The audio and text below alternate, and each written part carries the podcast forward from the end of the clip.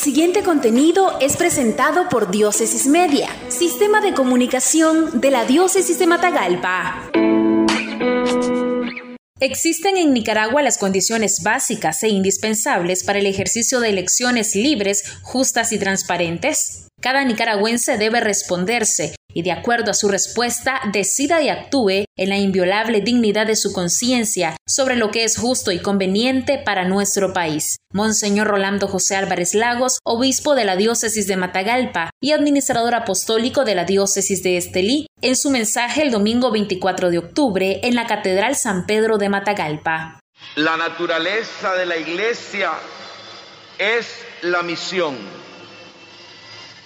Existimos para la misión, la misión de anunciar al mundo la esperanza del amor de Dios y denunciar las injusticias.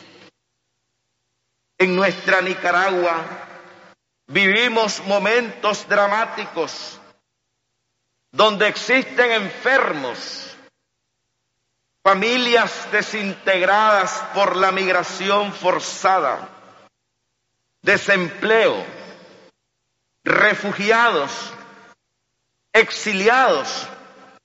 Y privados de libertad con los que sufren sus familias y toda la sociedad.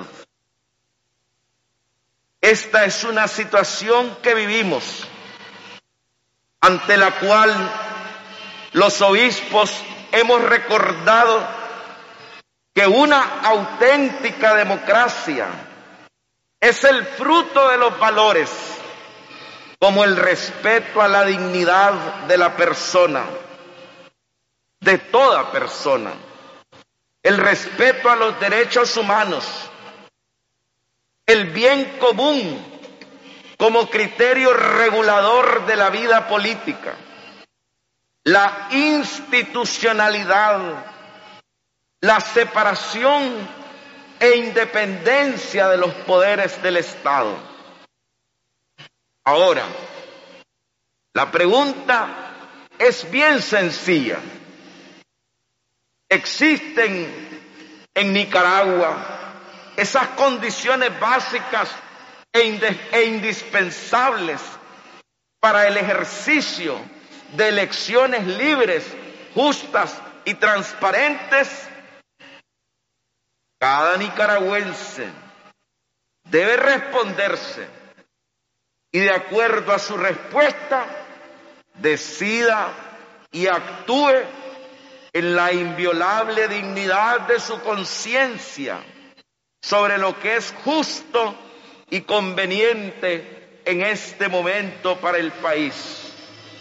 Dios nos siga iluminando para seguir tomando decisiones acertadas.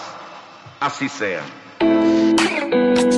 Esto fue un contenido de Diócesis Media, sistema de comunicación de la Diócesis de Matagalpa. Síguenos en nuestra página web www.diócesisdematagalpamedia.org o en el Facebook de Diócesis de Matagalpa.